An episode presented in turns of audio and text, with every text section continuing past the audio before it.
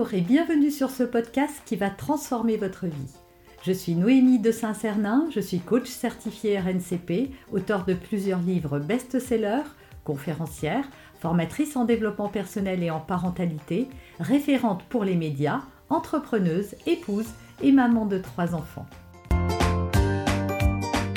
Ce podcast, je partage avec vous chaque semaine des outils, des conseils et des clés concrètes pour vous aider à vous libérer de vos blocages, à améliorer vos relations, à mieux gérer vos émotions, à remettre du sens dans votre vie, à retrouver énergie et positivité et bien d'autres choses encore afin d'obtenir la vie qui vous fait rêver. Est-ce que la chance existe? Y a-t-il des gens plus chanceux que d'autres? Et vous Est-ce que vous pensez faire partie des chanceux ou des malchanceux? Alors en réalité, il n'y a pas de chance, comme il n'y a pas de destin, comme il n'y a pas de hasard selon moi. Et il n'y a pas plus de gens qui ont de la chance que de gens qui ont de la malchance. Simplement, c'est votre attitude et le comportement que l'on a par rapport à certaines situations qui fait que l'on s'estime chanceux en réalité, les chanceux comme les malchanceux rencontrent des difficultés, des obstacles, des revers. Et oui, ce monde est fait de voitures qui tombent en panne, de gens qui nous mettent des bâtons dans les roues, de rasoirs qui coupent, de bouchons, de trains euh, ratés, etc., euh, etc. Donc on n'échappera pas aux tracasseries du quotidien, elles font partie du chemin. Et également, il y a chez les malchanceux une vision erronée de ce qu'ils appellent des échecs. Et tout ça, vous allez voir, c'est une question de sémantique. Pour les chanceux, quand ils essuient un échec, ils se disent juste que bah, c'est une étape, une leçon à tirer, et ils cherchent comment rebondir par rapport à cette difficulté. Les malchanceux, eux, se disent eh ben j'en étais sûr, c'est toujours à moi que ça arrive, ou j'y arriverai jamais, ou j'ai pas de chance, ou c'est la faute de quelqu'un d'autre. Donc c'est vraiment notre regard à nous, la façon dont nous analysons le monde qui nous entoure et les situations qui fait la différence. Et moi je vous invitais déjà à modifier votre vocabulaire.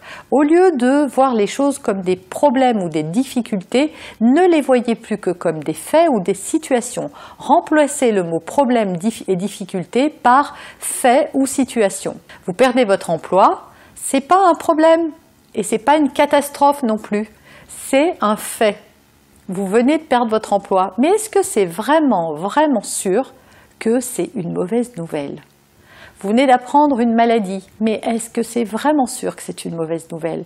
Vous venez de, euh, euh, perdre un, partenaire qui vous a quitté, mais est-ce que c'est vraiment une mauvaise nouvelle? Moi, je sais que je pourrais aujourd'hui euh, grandement euh, me frotter les mains de tous les hommes qui m'ont quitté en me disant heureusement qu'ils sont partis parce que sinon aujourd'hui je n'aurais pas rencontré l'homme avec lequel je partage ma vie. Et ça, on l'a tous connu, cette rupture amoureuse où on était dévasté par la tristesse ce qui est normal, attention, je ne dis pas qu'il faut nier ses émotions à ce moment-là, mais ne pas rester bloqué là-dessus et surtout ne pas les juger comme étant quelque chose de bien ou de mal. Et c'est vrai que nous avons cette tendance à attribuer un aspect positif ou négatif aux situations. Je gagne au loto, c'est positif, euh, je perds de l'argent, c'est négatif. Ben moi, je pense que dans certains cas, perdre de l'argent, c'est quelque chose de positif. Ça vient derrière nous enseigner quelque chose et on apprend bien plus de ses erreurs, de ses échecs, des euh, coups de la vie, j'ai envie de dire, que des choses qui nous arrivent où tout va bien et où tout coule de source. Il y a toujours des leçons et des enseignements qui vont nous aider à devenir bien meilleurs et à, à acquérir des compétences ou des qualités qui vont nous servir pour dépasser certaines autres situations et aller encore plus loin, avoir des projets beaucoup plus ambitieux il y a des gens pour qui gagner au loto, ça a été une catastrophe. Et même la majorité des gagnants au loto, on le sait, ont été ruinés dans les euh, trois ans qui ont suivi le gain, même quand ceci était très important. Donc la chute est brutale, elle est rude, et certains d'entre eux se sont retrouvés encore plus endettés après avoir gagné au loto que dans la situation dans laquelle ils étaient avant. Donc il n'y a rien de bien ou de mal, il y a, comme j'aime à le dire et comme je le dis dans mon livre, que des cadeaux mal emballés. Et la vie, c'est vrai que ça vous livre parfois des cadeaux mal emballés. Et c'est parce que nous refusons d'aller voir au-delà de l'emballage que nous les qualifions de bons ou de mauvais et que nous estimons avoir de la chance ou pas. Et pour surtout arriver à avoir un comportement positif, eh c'est d'avoir une attitude positive. Et donc, ce qu'il convient de faire, c'est d'avoir une attitude positive vis-à-vis de la vie, d'avoir confiance en elle. Parce que plus vous allez être positif et plus vous allez attirer des situations positives, plus vous allez être aux aguets et vous allez pouvoir saisir les opportunités qui vont se présenter à vous. Alors que si vous estimez n'avoir pas de chance, si vous estimez que c'est une mauvaise chose, vous allez tourner en boucle autour de cette idée et donc euh, le nez sur vos chaussures et vous ne verrez pas toutes euh, les possibilités qui s'offrent à vous et vous ne verrez surtout pas que ce qui vient de vous arriver était peut-être une chance. Une chance, un mal pour un bien, comme comme on dit.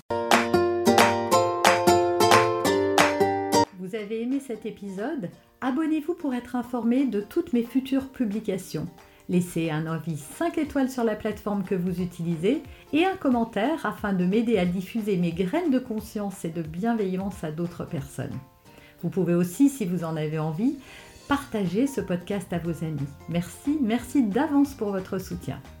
Pour aller plus loin, vous pouvez me retrouver sur ma chaîne YouTube, mon site internet et mes réseaux sociaux. Ils portent mon nom, Noémie de Saint-Cernin.